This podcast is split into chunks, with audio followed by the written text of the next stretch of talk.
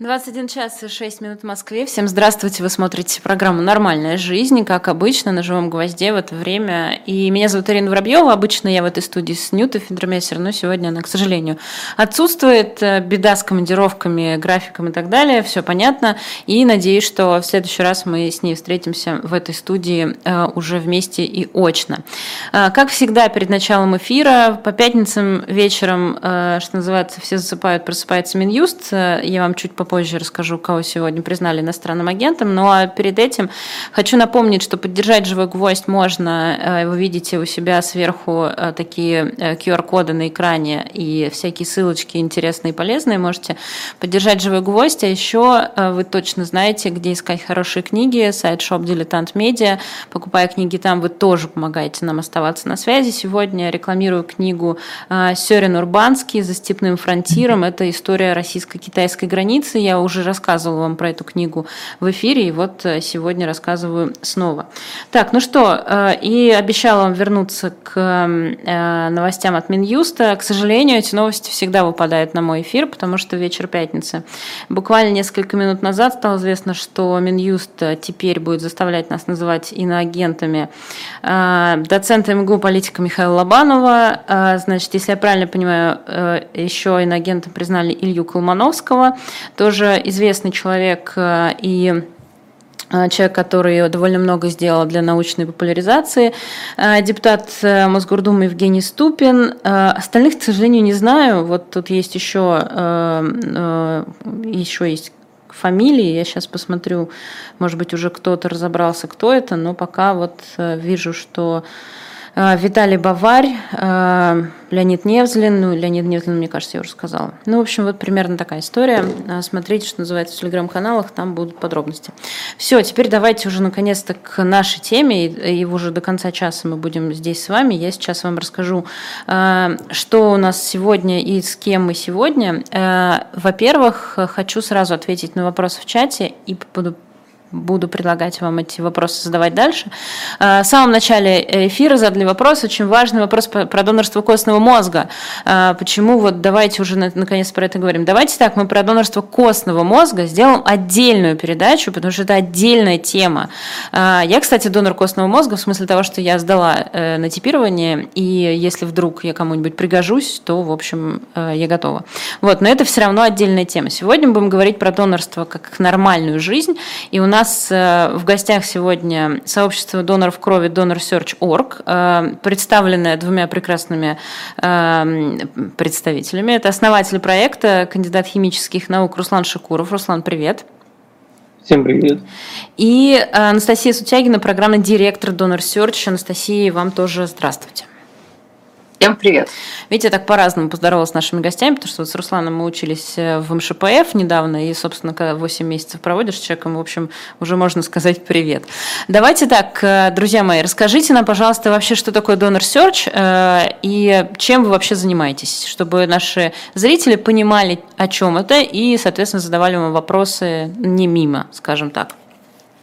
Да, давайте я начну. Соответственно, Donor Search – это сообщество доноров крови, то есть мы занимаемся тем, что формируем спрос на донорство крови у населения, да, делаем так, чтобы человек, который пока не знает о донорстве или слышал, но не стал им, дошел до двери центра крови, сдал впервые кровь, а когда вышел из центра крови, попал в сообщество и был регулярным донором. Если же человек уже знает о донорстве крови, то, будучи регулярным донором, он в сообществе может находить единомышленников – он может проводить какие-то активности, там, марафоны, э, спецпроекты онлайн и офлайн.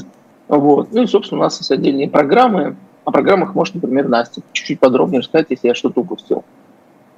Анастасия. Ну, да, давайте. Вообще, зачем мы нужны? Проблема в том, что в России, если э, там, ты скажешь кому-то, я донор крови, тебе, скорее всего, скажут, а зачем тебе это вообще нужно? То есть э, люди, во-первых, не понимают, на работе доноров не очень любят, потому что им положено два выходных, их не любят их не любят коллеги, э, бабушка может сказать, что это очень вредно для здоровья, и ты вроде как делаешь классное дело, а тебя вокруг никто не понимает, и, конечно, это очень сильно может влиять на мотивацию некоторых людей. И вот у нас есть сообщество куда можно прийти, можно пожаловаться, можно получить поддержку, можно получить ответ на любой совершенно вопрос, потому что вопросов очень много, как и новичков, так и очень опытных доноров, да, это разные вопросы, но тем не менее, да, то есть мы как э, проект, мы занимаемся кровью, потому что кровью у нас занимается только государство, и наша задача довести человека до центра крови и сделать так, чтобы он в него вернулся, потому что барьеров очень много, начиная от внешних, заканчивая там не знаю, там нахамили, например, или синяк, что тоже бывает, или там человек в обморок упал, ну такое тоже, к сожалению, бывает, неправильная подготовка или переволновался, или еще что-то. И вот мы такое место, куда можно прийти, получить ответы, получить какую-то мотивацию, получить какие-то плюшки, потому что, да, наши доноры бегают марафоны, например, казанский марафон, мы им оплачиваем слот, у нас есть значки для тех, кто там сдал кровь 20 или 100 раз, потому что это тоже как-то помогает держаться. Это не мы их придумали, мы смотрим, что на Западе делают, и вот мы перенимаем самые лучшие практики. Можно получить какой-то промокод, можно получить, вот мы недавно, э, к 14 июня делали спецпроект, можно получить открытку от пациента, которому кровь перелили, с такой же группой крови. Причем мы их, да, мы их собрали по группам крови, то есть вот, например, вторая положительная, можно выбрать пациента с такой же группой и вот почитать поздравления, потому что это все очень важно делать, чтобы сохранять э, фокус людей на донорстве. Ну и, конечно, мы очень много просвещаем, потому что до сих пор есть много мифов, что это вредно, что можно чем-то заразиться, что, я там не знаю, будет гипертония, и ты умрешь от избытка крови и давления, от всего такого. у нас очень большой проект, и мы вот занимаемся всем mm-hmm. довольно Хорошо, давайте разбираться. Давайте тогда э, поговорим вот о чем. Вот вы говорите, что можно получить открытку от пациента, которому перелили кровь той же группы. Ну, то есть, условно говоря, человек приходит, сдает кровь, у него нет вот этого э, момента, когда он точно знает, что какому-то конкретному человеку его кровь перелили, и он чью-то жизнь спас. Как с этим быть? Ну, донорство крови – это анонимная история, то есть, естественно, как бы ты не можешь знать, кому твою кровь перелили. Плюс это происходит, это же не сразу происходит. Вот ты, например, приходишь, сдаешь кровь цельную.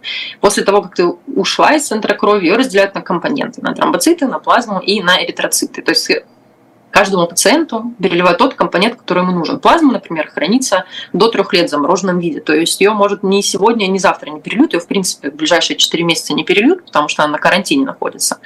Вот. Кому-то нужны эритроциты, они хранятся до 30 дней. То есть ты, например, там сегодня кровь сдала, а пациент появился там через неделю или еще кто-то. Естественно, никаких данных никто не раскрывает, потому что это неэтично, ну, как бы, да, все понимают.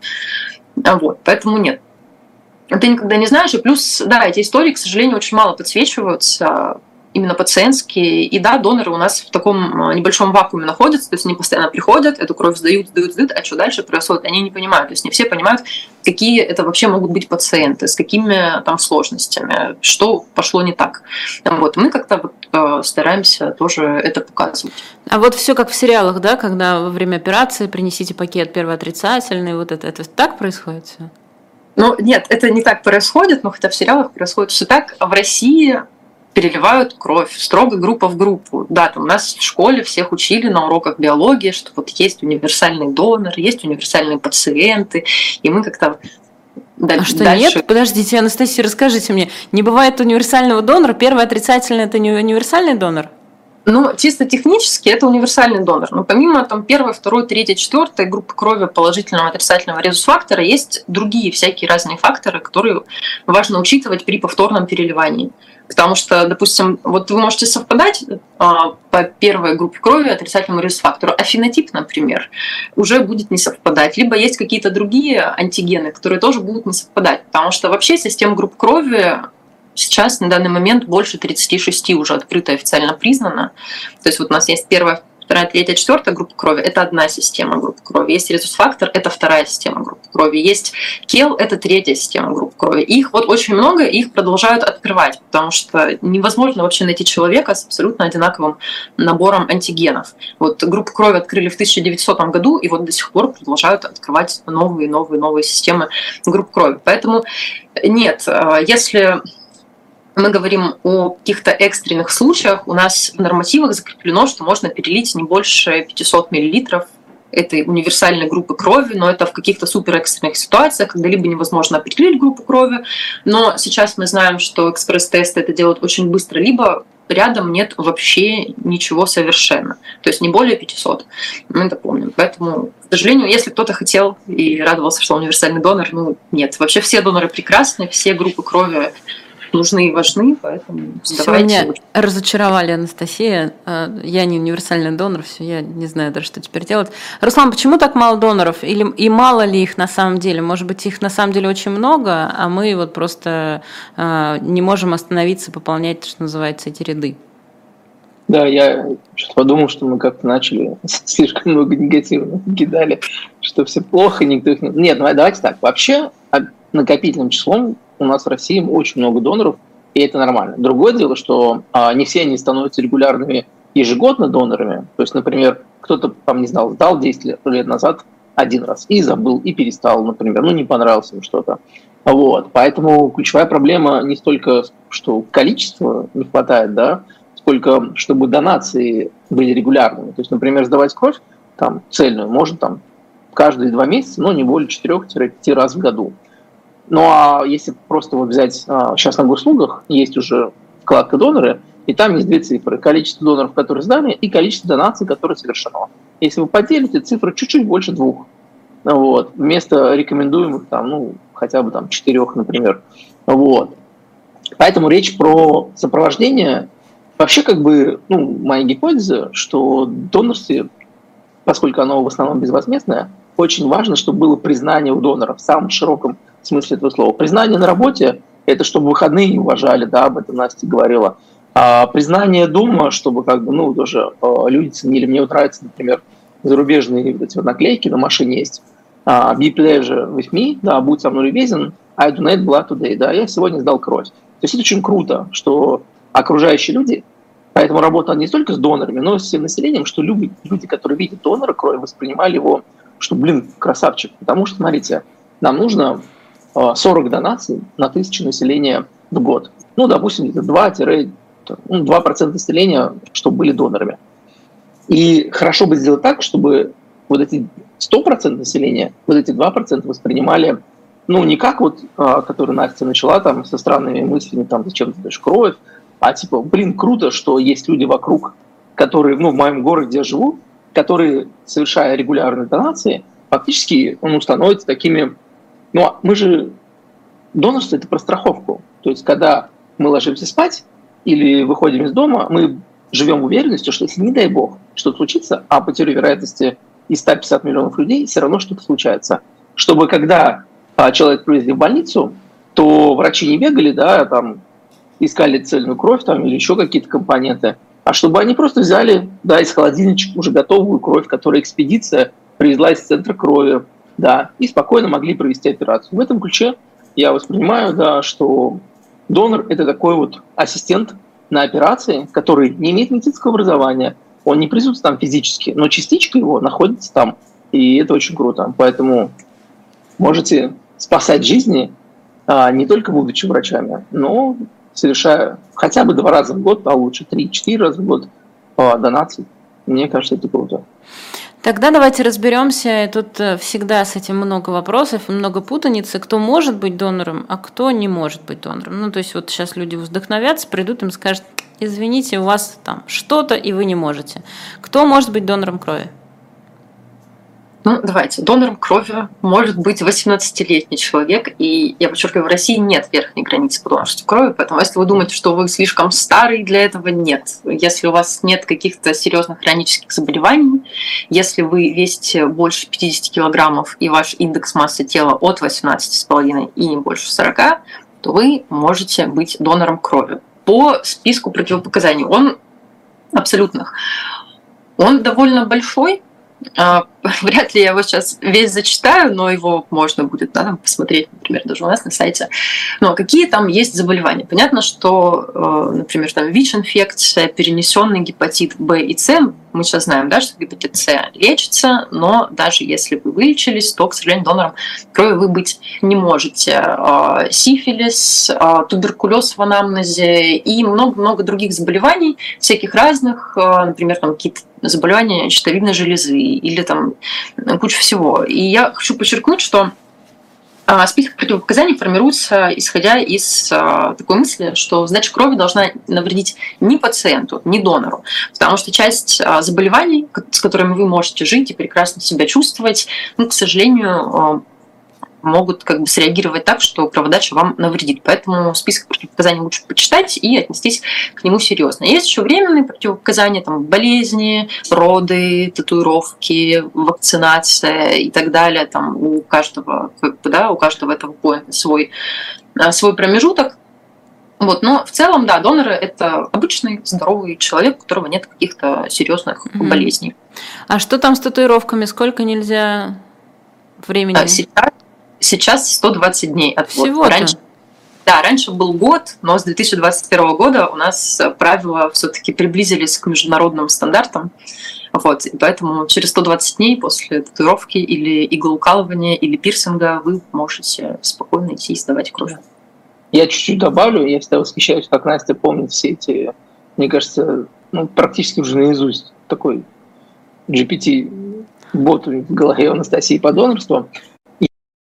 Невозможно, ну, то есть кроме базовых. И единственный, мне кажется, оптимальный вариант принятия решения, если вы почувствовали внутреннюю уверенность, что а почему бы не стать не донором, то чем годами жить с мыслями, а вдруг я не подхожу, лучше приехать один раз в центр крови. Искренне, честно, перед донацией терапевту рассказать все, что вы знаете о своем здоровье. И далее у вас будет три варианта. Первый, вам скажут, к сожалению, вы не можете быть донором никогда. Второй вариант, к сожалению, вы не можете быть донором в ближайшие X дней, месяцев. И третий вариант, прошу, пройдите в кабинет номер такой-то на процедуру донации. Вот и все. Потому что я знаю многих людей, которые годами живут в смысле, что а вдруг я не могу, и не идут. Хотя по факту это всего лишь несколько часов времени приехать в центр крови. Более того, Анастасия, подтверди, прав или нет, но если даже вы приехали в центр крови и вам отказали, это все равно является уважительной причиной для ну, пропуска по работе. И, по-моему, такое дело. Ну да, то есть вас не уволят, но вам за этот день не заплатят. То есть если кто-то хотел вдруг как-то хакнуть систему. Тут есть несколько вопросов от наших зрителей в части бесплатно, не бесплатно. Как это устроено? Люди не могут понять, им за это действительно платят какие-то деньги или это люди делают бесплатно? А, смотрите, а, вообще мой любимый вопрос. А, в России у нас все немножко сложно. Вообще во всем мире принято, что донорство должно быть безвозмездным, потому что это единственный единственный вид донорства, безвозмездное донорство, безопасен для пациента, потому что мы всегда помним и заботимся о пациенте. В России донор получает компенсацию питания. Это 5% от прожиточного минимума в регионе. То есть в разных регионах, соответственно, разная сумма. Где-то есть еще там какие-то надбавки от региона, от губернатора и туда-сюда. И это считается безвозмездной сдачей крови. Ну вот, ну вот, да, какая небольшая коллизия. Но при этом есть еще и платная сдача крови, когда ты приходишь, сдаешь именно за деньги, и тебе платят, ну, там, я не знаю, примерно там от 4 до 10 тысяч рублей, зависит от города, от типа сдачи и туда-сюда. У нас в России там, с 2012 года вроде как пошел фокус на безвозмездное донорство крови, но, скажем так, ну, в общем, есть места, где еще можно дать платно. Ну и, и возможно, кто-то помнит, ковид был у нас, и э, в Москве сдавали ковидную плазму, и сначала платили за нее 5 тысяч рублей, потом 10 тысяч рублей, вот, и люди вот ходили, вот так их завлекали. Но большинство донаций в России то есть за компенсацию вот этого вот питания. Плюс можно получить почетного донора России за 40 безвозмездных донаций, ну это самый как бы, простой путь, и получать ежегодную выплату в размере, сколько там сейчас, 16, э, около 17 тысяч рублей. Ну это один раз ежегодно выплачивается. То есть вот у нас вот так устроено донорство. Угу. Хорошо, я, да, я, Руслан. Ирин, я добавлю важный момент. А, долгие годы я мучил всех вокруг. Почему, собственно, должно быть безвозмездным, так рекомендует а, Всемирное здравоохранение, но это не ответ почему. И пока, ну, вот, к текущему времени я понимаю, почему это важно, потому что если мы играем в долгую, а мы развиваем институт донорства в долгую, в смысле мы не как донор а в частности страна каждая, то вообще есть исследования, показано, что донорство безвозмездное, оно более чем достаточно для мотивации внутреннего, ну, как бы, человек хотел быть донором, потому что это круто, это важно, это и гражданская ответственность, это помощь близким – и подменять внутренний мотив, мотив внешним а, ну, не очень хорошо и не очень, ну, так сказать, полезно в долгосрочной. А главное, может быть другая ситуация. Если представим, что у нас донорство платное, то все люди вокруг будут понимать, что люди, которые сдают кровь, это люди пытаются заработать. А если я обычный нормальный человек, который зарабатывает нормальную зарплату, думаю, зачем я пойду сдавать кровь, если для тех, у кого, видимо, нужда большая, что он бежит и продает свою кровь. То есть мы фактически уничтожаем пласт людей, которые готовы а, соблюдать диету, готовы заботиться, осознавая ну, риски и последствия. Их мы убираем и фокусируем на той аудитории, которая вынуждена, причем не факт, что добровольно, потому что понятно, что они придут сами, но это ну, выбор будет не потому, что я хочу, а потому что нужда уже заставила. Поэтому, собственно, ну, мы очень, как сказать, замотивированы и топим за то, чтобы донорство было безвозмездным полностью. Вот. Ну, Руслан, просто о высоком немного, я практическом. Есть исследования, которые говорят нам о том, и российские тоже, что у безвозмездных доноров ниже количество выявлений инфекций, которые передаются через кровь. Это ВИЧ, сифилис, гепатиты. То есть у возмездных доноров, это и у вас были исследования в России, есть, эти инфекции выявляются чаще. И в 70-х годах даже были в Великобритании, например, случаи заражения а, пациентов препаратами из донорской крови, а, Э, вирусом ВИЧ и гепатита С, потому что делали препараты из плазмы платных доноров. Это все есть даже на Википедии, и в Великобритании до сих пор идут суды, хотя уже прошло вот сколько лет, вот в июне как раз этого года очередной суд будет. Поэтому тут не только там о высоком, как мы думаем о том, что мы все такие классные, хорошие, нет, это, это о снижении риска для пациента.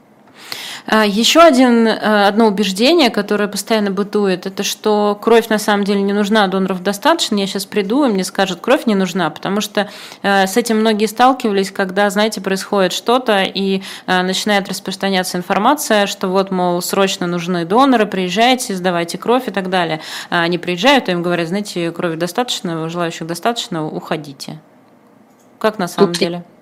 Тут я слышу сразу два вопроса. А, когда происходит ЧП, сначала расскажу. Ну, как бы да, когда происходит ЧП, вообще донорство, вот Руслан же сказал, что донорство крови – это как страховка. То есть, когда происходит ЧП, кровь уже должна быть в нужном количестве. И центры крови, они же, у них есть определенные запасы на всякие да, там, а, непредвиденные ситуации. То есть, они к этому готовятся. И они к этому готовы только потому, что каждый день в каждый центр крови приходит какое-то количество доноров. И поэтому, да, то есть, когда уже что-то произошло, ну, скорее всего, как бы уже это и смысла нет. Они берут кровь, которая из холодильника, которая уже есть. И да, очень много начинается на эту тему спекуляций, очень много СМИ начинает звать людей в центр крови. Ну вот, например, когда стрельба была в Казани. Я очень хорошо помню этот день, когда у меня просто был оборван а, телефон, потому что все а нужно ли, а нужно ли доноров? И выстроилась огромная очередь. Во-первых, это люди пришли неподготовленные, потому что стрельба, как бы, люди ранены, у всех ассоциаций, да, нужно идти сдавать кровь а чтобы ты не можешь просто так прийти и сдать кровь, потому что ты захотел. Тебе нужно соблюдать диету, потому что иначе эта кровь будет непригодна для переливания. Просто выстраивается огромная очередь, вот, а центр крови не может э, да, там, принять вообще всех, я не знаю, кто захотел сдать сегодня, потому что а, система здравоохранения, она очень хорошо понимает, сколько, в принципе, им доноров нужно. И то есть, да, нам нужно соблюдать баланс, то есть чтобы и обеспечить пациентов нужными компонентами крови, и не создавать избытка, потому что кровь имеет ограниченное количество ограниченный срок хранения, да, там тромбоциты до 5 дней всего лишь хранятся, и 30 дней, плазма там до 3 лет. А создавать избыток – это, ну, процедура забора крови, она довольно дорогая. А, вот. То есть мы выбрасываем там 20-30 э, тысяч рублей в утилизацию. А, вот. По поводу того, что кто-то может прийти в центр крови, там даже вне да, каких-то ЧП, ему, им могут отказать. Но ровно по той причине, потому что врачи понимают, Э, у них есть формула, в котором они считают потребность, в котором они принимают людей. То есть они примерно понимают, сколько им надо. И да, поэтому нужно смотреть на донорский светофор, потому что в какой-то момент каких-то групп крови может быть достаточно. Но это же не постоянная история. Нельзя один раз собрать всю кровь и дальше сидеть как бы, и радоваться и ничего не делать. Это, это очень динамичная история, поэтому нужно это все отслеживать. И мы тоже про это часто говорим, что донорство крови, да, это такой ответственный подход вообще ко, ко всему вот этому процессу. Когда мы понимаем, что сегодня кровь не нужна, но это не значит, что все, я вот, вам моя кровь не нужна, я обиделся и больше никогда не приду. Нет, да, ну, значит, именно так, да. Ну, вот не надо так. Э, то есть можно прийти в другое время. Летом, например, это как раз сейчас, да, сезон отпусков, э, очень часто бывает, что доноров не хватает. В период новогодних праздников, когда особенно перед новогодними праздниками. У всех начинаются корпоративы, уже какие-то тусовки, все постоянно выпивают, тоже доноров не хватает. Это, ну, то есть есть и сезонные какие-то вот такие вещи, которые а, нужно отслеживать. Так, Да, все не так просто.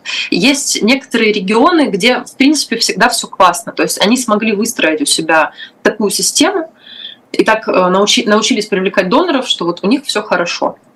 А есть регионы, где ну, не то чтобы доноров всегда не хватает, но всегда можно найти место, где можно прийти сдать кровь. Например, Москва и Санкт-Петербург, потому что очень много федеральных центров, куда приезжают лечиться люди со всей России, особенно это онкологические центры, и там надо всегда. Поэтому, если вы, например, в Москве и в Петербурге видите, что в одном месте достаточно, там есть много других мест, где может быть недостаточно, где человек прямо сейчас сидит и ждет, когда ему принесут его пакетик тромбоцитов, например. А, у нас еще вот в чате пошли вопросы. Э, мне кажется, это как раз э, то, с чего мы начали, и тут э, сразу же просят прокомментировать. Сейчас я только найду. Этот вопрос был такой немножко странный. А, человек написал, что типа почему бы вам не рассказать про хрупкость вен как последствия донорства? Давайте, мы должны пройти по э, всем э, убеждениям и мифам, э, которые нас тут, на нас тут свалятся. Ну, слушайте, мы общались на эту тему. Давайте так сразу, как бы мы не врачи. Это первое. То есть и давать там какие-то советы по здоровью мы, естественно, не будем, потому что мы полномочены это делать, и это просто неправильно будет с нашей стороны.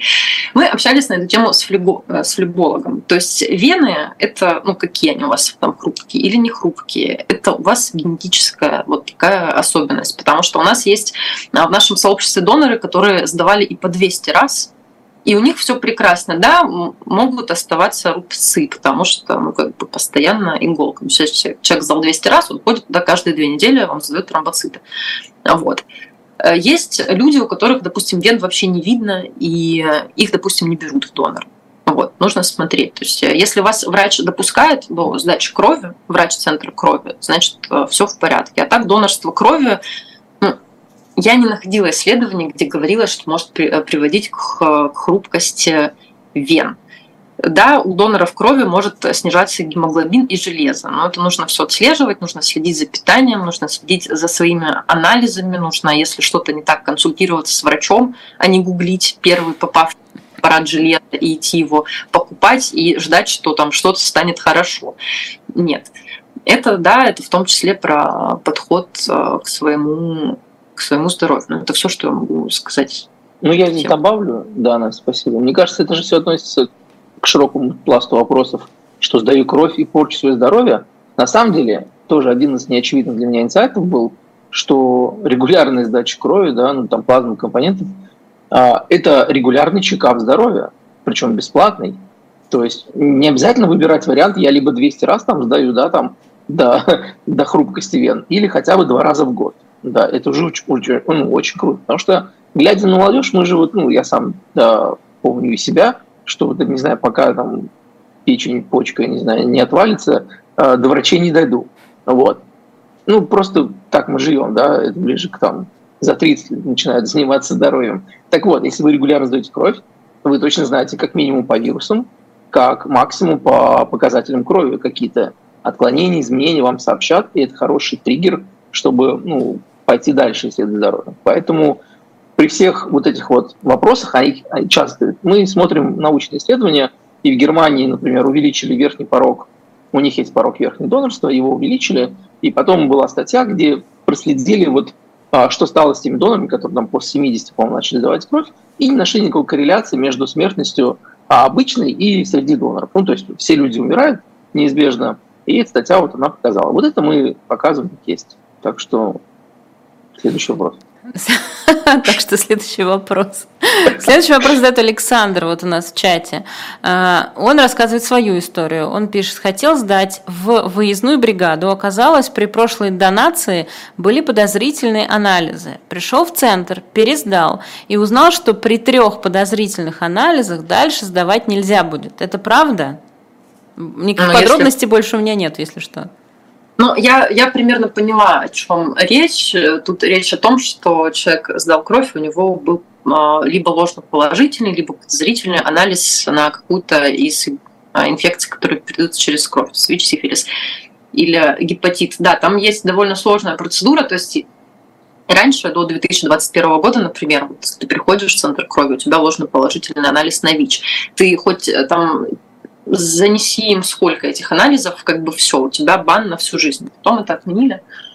Вот, и сейчас, если у тебя э, такая ситуация, через 120 дней после вот этой вот непонятной донации можно прийти в центр крови и начинать процедуру восстановления. Она в разных регионах, скорее всего, будет разная, потому что у нас в России там, ну, почти 500 центров крови, и везде все по-разному, потому что это человеческий фактор. Поэтому я очень рекомендую прийти в центр крови через 120 дней после этой донации, потому что ваша выездная бригада, она привязана да, там, к какому-то центру крови. Вот. И спросить, что вам нужно сделать, чтобы восстановиться. Если они будут как-то, э, как-то я не знаю, не рады с вами общаться, то есть опция дать в Минздрав. Вот, через приемную и в ФМБА начать разбираться. Потому что у нас таких кейсов очень много, к нам очень часто с этим приходят. Вот, и мы там стараемся как-то консультировать и, ну, насколько мы можем, помогать. Поэтому да, у нас есть приказ 1166Н Минздрава по поводу допуска людей к донации, да, там прописываются нормы, там при вот этих всех а, сомнительных или ложноположительных анализах, да, там действительно есть про три пробы и все такое. Но, в общем, везде нужно разбираться индивидуально. То есть, если вы, Александр, еще не начали этот путь, либо если это вообще было до 2021 года, где вас могли просто не восстанавливать, э, приходите в центр крови и вот говорите, что вот да, давайте меня восстанавливать, я хочу создавать кровь. Потому что случается разное, бывают некачественные реагенты и прочие всякие неприятные штуки. Поэтому, если вы хотите сдавать, то пробуйте восстанавливаться. Если у вас там какие-то, получаются, затыки, можете написать нам на почту или там любые контакты, которые найдете наши, мы есть везде, можете везде писать, будем как-то стараться вас поддержать в этом вопросе. Ну, я а, все-таки добавлю. Да, Руслан. Да, у меня мысль такая, все-таки давайте еще раз помню, что донорство – это про страховку всех нас, и ключевая тема – это, как сказать, ну, жизнь не идеальна, и если вдруг маркеры какие-то будут реагировать на то, что э, экспресс-тесты будут приводить к тому, что у вас какие-то подозрения, то стратегически, ну и просто по-хорошему, ну, придется отказать донору одному, да, ну, может быть, у него какая-то биология, там, какие-то уникальные эритроциты, я не знаю. Чем рисковать? Тем, что, ну, мы знаем, что он там принес справочки, потому что индивидуальный подход очень тяжело работает в большой системе, да, там миллионы доноров, и подточить систему под каждого – это дорого и неэффективно. Я к тому, что призываю, что давайте помнить, что мы сдаем кровь в первую очередь, ну, не, не в рамках того, чтобы я лично стал там почетным донором и так далее, а чтобы мы могли все спать спокойно и всем хватало. Вот, поэтому крайне редкие случаи, они бывают, и они зачастую бывают очень громкие. Бывают обидные случаи, когда нам пишут письмо, вы знаете, мне осталось там две донации до почетного, а меня забраковали, это точно заговор, чтобы там не делать выплаты. И то есть, ну, то есть я говорю, ну как каждый год там, не знаю, по тысячу людей получают почет донора, ну, то есть вот этой игру, по-моему, играть ну, немножко сложнее, чем ну, просто математика работает, что на случайностях всякое происходит. Поэтому, конечно же, постарайтесь, да, а, соблюсти правила, прийти. Но если вдруг все равно система будет реагировать, то просто, ну, ну как сказать, выгоднее и правильнее а, смириться с этим, потому что в мире есть много других добрых дел, волонтерских, не волонтерских. Можно поддерживать правильные фонды хорошие, у Ирины спросить, а, какие поддерживать. Нас можно поддерживать. Поэтому много всего хорошего можно сделать. И помнить, что мы тут все про так, ну, такие про системные истории. Вот. Я добавил. А тут еще в чате спрашивают, а вот э, гости ваши, в смысле вот Руслан и Анастасия, сами-то доноры? Хороший, наш любимый вопрос. Я начну с себя. Да. Я не донор крови, потому что я не подхожу по весу. Вот, так вот сложилось. И да, меня это очень печалит, и сколько лет я пытаюсь набрать. Ну, в общем, люди, которые эктоморфы, они меня поймут. Это, это история, которую побороть просто невозможно годами, десятилетиями. Но самое смешное, что я родилась во Всемирный день донора крови. Вот он как был 14 июня. И вот так вот удачно сложилось, что вот я уже 10 лет помогаю людям становиться донорами крови и всячески их э, поддерживаю и мотивирую на этом пути. Поэтому, к сожалению, вот нет, потому что до 2021 а, года, когда был порог до 50 килограмм, я весила 48, 47, ну всю жизнь, я так вешу всю жизнь. А потом, когда ввели индекс массы тела, я уже весила 51, но так как у меня рост метр семьдесят, мне нужно весить побольше. В общем, эта история не заканчивается никогда. Я думаю, когда я доберу там свои 54-55, они еще что-нибудь придумают. Ну, Знаете, Анастасия, сейчас женщины, которые никак не могут похудеть, конечно, пришлют нам да. лучи ненависти в чат, я вас уверяю. Ведьма, ну, ну так бывает, да, у всех там свои проблемы. Сейчас Руслан про себя расскажет. Да, еще... ну, смотрите, давайте так. Ну, я... У нас позиция, если сдал кровь как донор, то остаешься донором. Но сейчас я уже не действующий донор. Первый раз я сдал кровь, как только мне исполнилось 18 лет. Да, я закончил школу через полгода, о, через три месяца поступил в ВУЗ. Через два месяца мне исполнилось 18. И, собственно, там через месяц мимо нас приезжал там Центр крови, Казанский государственный университет. И я впервые сдал кровь, как и э, многие, не зная о том, что надо кушать перед сдачей крови, но не все. Сдал кровь на голодный желудок. Мне было очень плохо, тогда я весил килограмм 55 примерно. Вот. Э, было очень много интересного. И долго-долго-долго времени не сдавал, потому что я собрал на себе все мифы, какие можно, да, вот, все. А когда пришел в центр крови, мне сказали, что у меня, опа, тот самый гепатит Б, у меня жизнь пролетела глазами.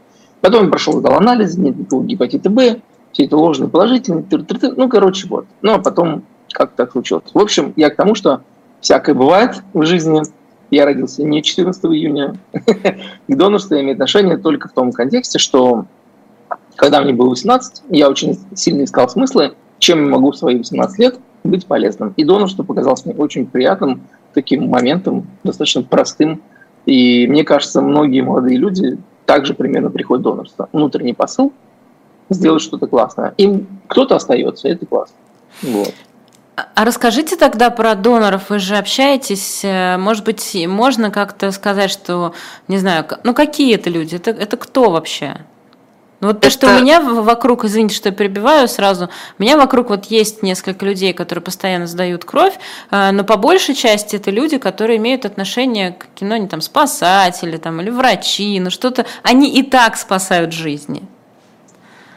Доноры крови – это очень разные люди. То есть мы пытались рисовать эти портреты, делать какой-то срез, но вот я смотрю, да, мы регулярно общаемся в течение там, многих лет. У нас есть э, там условно и 18-летние анимешники, и 40-летние э, не знаю, машинисты, и домохозяйки, и научные сотрудники, и айтишники, и дизайнеры. Все. Это просто все, потому что донорство – это универсальная штука, где каждый может найти какие-то свои смыслы и какой-то для себя интерес. У нас есть и бегуны, ну, в общем, у нас, правда, есть вообще совершенно кто угодно. Я иногда даже сама удивляюсь, а насколько разных людей может объединить вот такая история. Конечно, да, есть и врачи, там, и МЧСники, те, кто с этим сталкивается, и сотрудники благотворительных фондов есть, я точно знаю нескольких, кто регулярно сдает, причем это не только фонды, которые помогают онкобольным, там так понятно, все, кто может, все, все как бы сдают, потому что они понимают, зачем это надо. Но не только. Вот, поэтому сказать, что вот донор это вот какой-то вот именно такой человек, нет, мы не можем, и мы даже перестали пытаться, потому что доноры разные, и это здорово. Руслан, добавишь что-нибудь? Да, ну я могу сказать, что действительно люди могут разные, и в прошлом году, по-моему, или позапрошлом мы шли к мысли о том, что, возможно, стоит не говорить, что, ребята, давайте вот за всю страну 2% а людей как-то там самоорганизуются и будут регулярно сдавать кровь потому что слишком абстрактно, непонятно для кого. И вот здесь, если спуститься на уровень а, разных комьюнити, да, то можно, в принципе, понять, что, а какой частью людей являюсь я там, ученые, я там, журналисты. И надо, чтобы у каждой ну, тусовки было 2% людей. Вот, например, чтобы Ирина Воробьева не сдавала для всех вокруг, а сдавала, например, как, ну, если будешь давать, да, я не знаю, ставишь, как, например, там, 2% журналистов, там, ответственно за всех журналистов, за себя и за Сашку, да. И вот здесь уже немножко лучше получается. Вот если вы находитесь в какой-то тусовке, и если вас там больше 2%, значит вы вот свою когорту, свою комьюнити как бы защитили. Ну вот так вот можно представить историю и видеть, а, потому что и в реципиентом может быть стать каждый, потому что мы все играем в эту лотерею, не дай бог, что случится, да. И донором, в принципе, практически может стать, ну вот каждый, у кого здоровье совпадает. Вот как-то так я отвечу.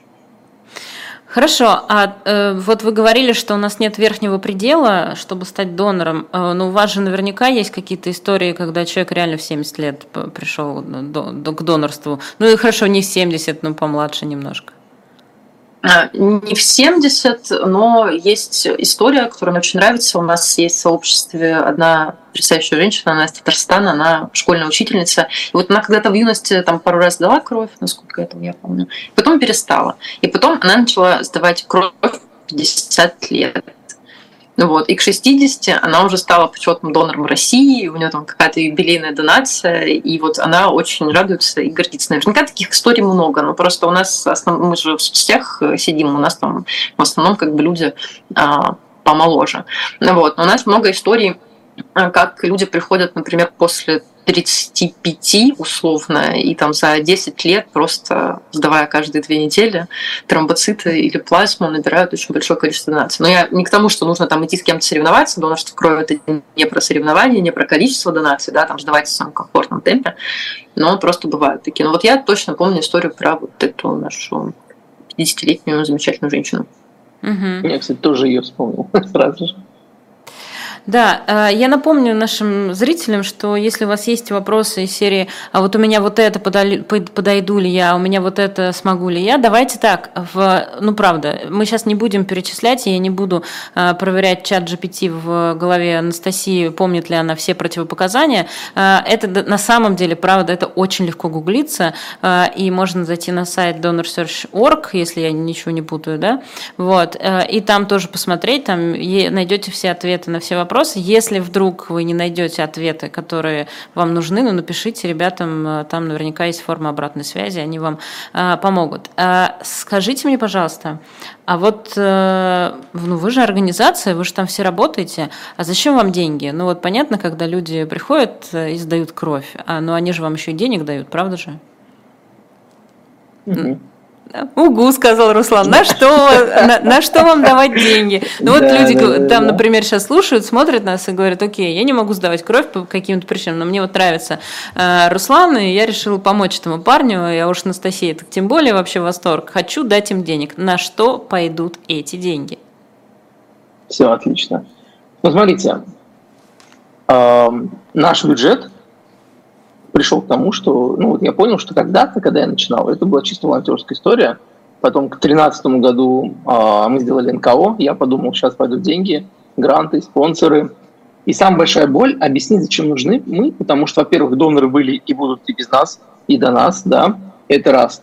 А, во-вторых, ну, кто-то видит, что крови много, кто-то видит, что наоборот, э, я не знаю, там крови недостаточно, и поэтому проще просто пойду сам сдам и так далее. Но что мы замечаем точно, что в нашем сообществе совершенно недавно, буквально вот э, это началось, когда люди самоорганизовались, начали донатить к нам в Donor Search, потому что мы последние три года не выиграли гранты. Но они увидели, что за эти годы, когда вот мы работали, что мы придаем им какие-то прикольные ништяки, там, то какие-то подписки на сервисы даем, то какие-то марафоны пробежим, пробежим э, делаем какие-то чудесные спецпроекты, а, в ковид а, мы договорились с разными сервисами такси, чтобы они возили от дома и обратно. В чем фишка? Мы, как некоммерческая организация, не вынуждены и не нужно нам согласовывать миллион заявок, чтобы оперативно среагировать на вызов какой-то. Это раз. Плюс мы являемся таким клеем, а, который фактически формирует то сообщество доноров, которое, ну вот, как вот по правилам комьюнити работает, 1 9 90. То есть, грубо говоря, мы собираем себе амбассадоров, чтобы они вовлекали других. Возникает вопрос, а на что нам деньги? Деньги нужны для того, чтобы наша команда э, делала это full time и продолжала. И вот когда мы работали как волонтеры, я каждый раз помню, что какие-то процессы постоянно тормозят. Вот. То есть деньги нам нужны, чтобы мы процессно развивались, и при этом э, наш бюджет меньше 10 миллионов рублей в год. Вот. Чтобы мы охватывали всю Россию, и у нас уже ну, в базе накопительно 250 тысяч человек зарегистрировано. Вот. Поэтому когда я отвечаю так, нам говорят непонятно. Скажи проще, Руслан, скажи, нам нужны деньги, чтобы кровь хватила каждому. Но внутри я понимаю, что цепочка гораздо длиннее. Мы не занимаемся кровью, да, а, ну, напрямую. Этим занимается центр крови. Там мы не спасаем напрямую реципиентов. Этим занимаются врачи. Но мы делаем так, понятно, что не 100%, есть другие организации, чтобы люди захотели быть донором и приходили в центр крови.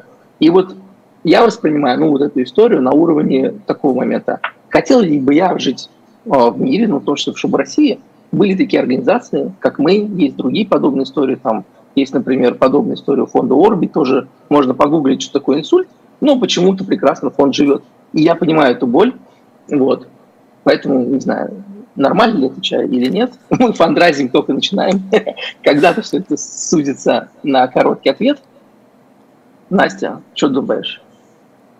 Зачем нам нужны деньги? чтобы Donor Search продолжал привлекать нужное количество доноров каждый день. Я понимаю, что это звучит не очень вдохновляюще, но то есть есть фонды, да, которые вот прям спасают э, людей, помогают им оплачивать лечение туда-сюда. Вот. А есть мы, и, грубо говоря, а зачем давать нам денег, чтобы мы там, не знаю, донору футболку подарили? Ну, как звучит очень странно для потенциального жертвователя. Но вот э, наша задача, да, делать так, чтобы донорство крови оставалось в фокусе внимания людей, чтобы оно было интересным, чтобы оно было понятным, э, чтобы люди хотели сдавать кровь, чтобы они продолжали сдавать кровь, потому что ну вот мы говорили, да, там, а какое количество доноров там туда-сюда. Но вообще, если смотреть на цифры, а я очень люблю смотреть на цифры, то с 2009 года у нас почти на 600 тысяч человек сократилось количество доноров крови. И, И то есть, как за нас. Это да, но это не из-за нас, мы не имеем к этому никакого отношения. Вот. Но, то есть, как бы сейчас, да, у нас нет такой ситуации, что там люди прям умирают без крови, и там у врачей нет этой крови.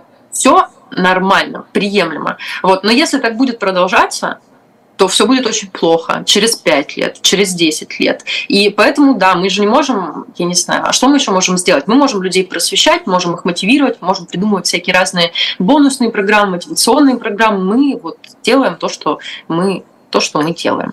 Вот а так. как вам... Хорошо, да, спасибо большое. А, ну, вы поняли, да, э, я имею в виду наших зрителей, что вот есть донор search, и им, э, им можно дать денег, потому что э, они немножко растерялись от этого вопроса, значит, не гребут деньги лопатой и не живут на постоянные гранты. А, скажите мне, пожалуйста, как вам кажется, что работает? Потому что я несколько раз видела вот эти вот проездные, ну, машины, в смысле, которые стоят там, да, иногда около каких-то мероприятий, вот можно сразу туда пойти. Какие-то вот плакаты иногда видела. Но вот э, по вашему опыту, что работает, э, ну, понятно, не на всех, но, тем не менее, дает какой-то приток новых доноров, как вам кажется? Ну, тут для... самый лучший. Эй, давай, или ты, или я, кто? Нет, начала, давай, конечно. Да, ну для каждого человека работает очень разное, потому что мы изучаем, допустим, там ту же социальную рекламу, она же вся тоже очень разная, э, например, зарубежная там и та же российская. Нужно каждому человеку найти подход, потому что кто-то начал сдавать кровь, потому что он увидел классный бонус. У нас бонусная программа, там какой-то промокод. Понятно, что ну, как бы люди не сдают кровь за промокоды. Вот. вот он увидел, он подумал, ну блин, а почему бы и нет? И он пошел сдал кто-то начинает сдавать кровь, э, потому что дают два выходных. Ну, прикольно, как бы это тоже хорошо.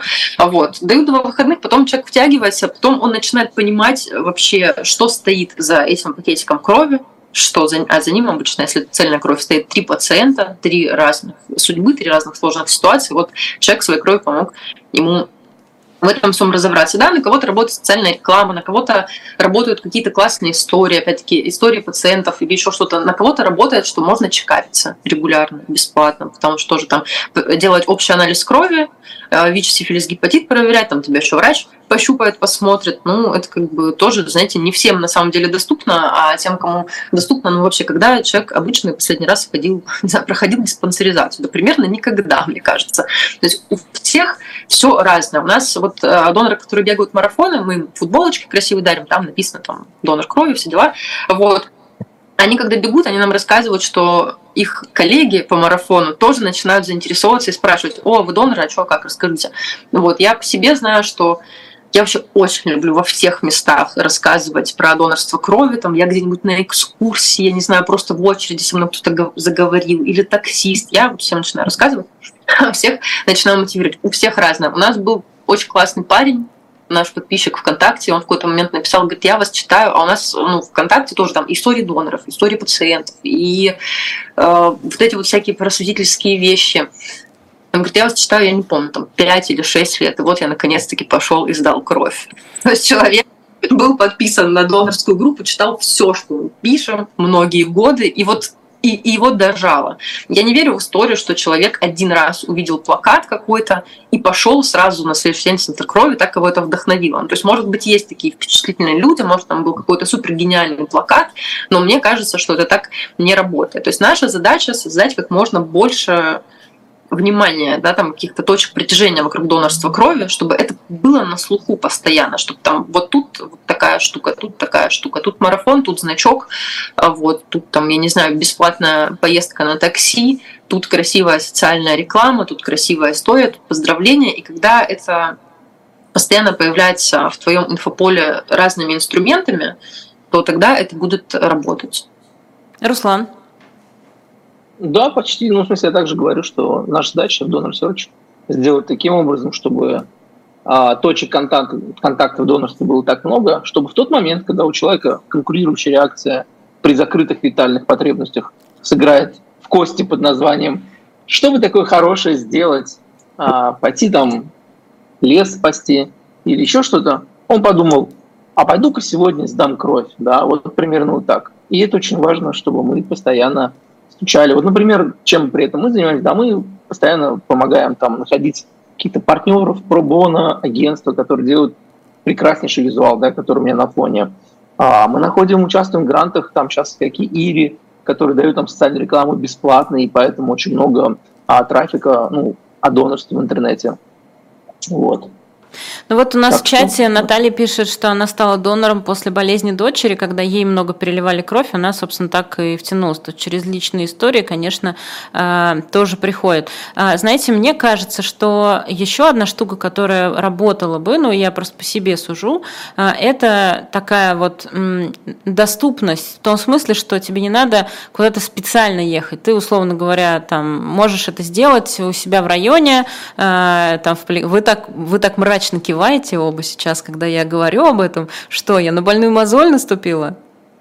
Это очень больная мозоль, и это совершенно так. Это вот есть исследование а, в Нидерландах, по-моему, его делали, а, которое показывало влияние, как сказать, в общем, Э, влияние э, удаленности центра крови на возвращаемость доноров. И то есть, если там уже центр крови, например, там закрывали какие-то центры крови, если там уже больше определенного километража, то меньше доноров в него возвращается. Потому, конечно, это, это факт, но мы так мрачно киваем, потому что это то, на что мы, к сожалению, влиять не можем, потому что этим занимается государство. Что делают во всем мире. Да, процедура сдачи крови супер простая. Есть центры крови, есть машины, которые расставлены, ну, а, мобильные центры крови, да, машины, которые расставлены там чуть ли не в каждом районе, их много, и они доступны, и ты всегда знаешь, а, где они находятся.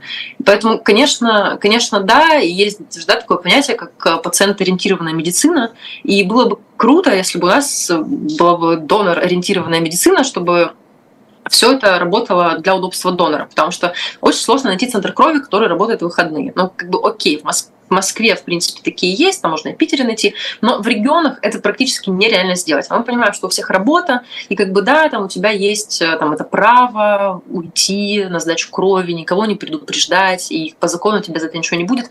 Но очень мало кто хочет ругаться со своим руководством, несмотря на то, что человек прав. Да, и люди ищут сдать возможность э, сдать кровь в выходные, но такой возможности практически нет. То есть бывают какие-то донорские субботы, но это все не часто, это все очень редко. Да, конечно, это все должно быть доступно. Ну вот пока, к сожалению, это не так доступно, как могло бы быть. Угу. А, хорошо, э, я сейчас просто у нас буквально меньше минутки остается. Тут э, у нас в чате есть Анна, которая рассказывает, что э, у нее в семье практически все сдают кровь, все практически доноры, ее муж, ее дочь, ее зять, муж, ну и там юрист, инженер по качеству, микробиолог, эколог, ну в общем вся семья сдает, там мужу не выплачивают какие-то деньги, за которые он должен был получать, они сейчас за это то ли судятся, то ли пытаются бороться. Вот, в общем, вот такие истории истории, такие у нас зрители, э, им эта тема очень близка, и они либо сдавали кровь, либо сдают э, кровь, либо э, ну, после нашего эфира совершенно точно планируют это делать. Вот, спасибо вам большое. Спасибо огромной организации Donor Search. Руслан Шикуров, Анастасия Сутягина были у нас в эфире. Остались вопросы, добро пожаловать на сайт организации. И, соответственно, не можете сдавать кровь, но хотите помочь, помогите организации привлекать новых доноров. Все, спасибо вам большое и до встречи в других каких-нибудь мероприятиях и, видимо, эфиров. Пока. Да, спасибо, Ирина. Всем пока-пока.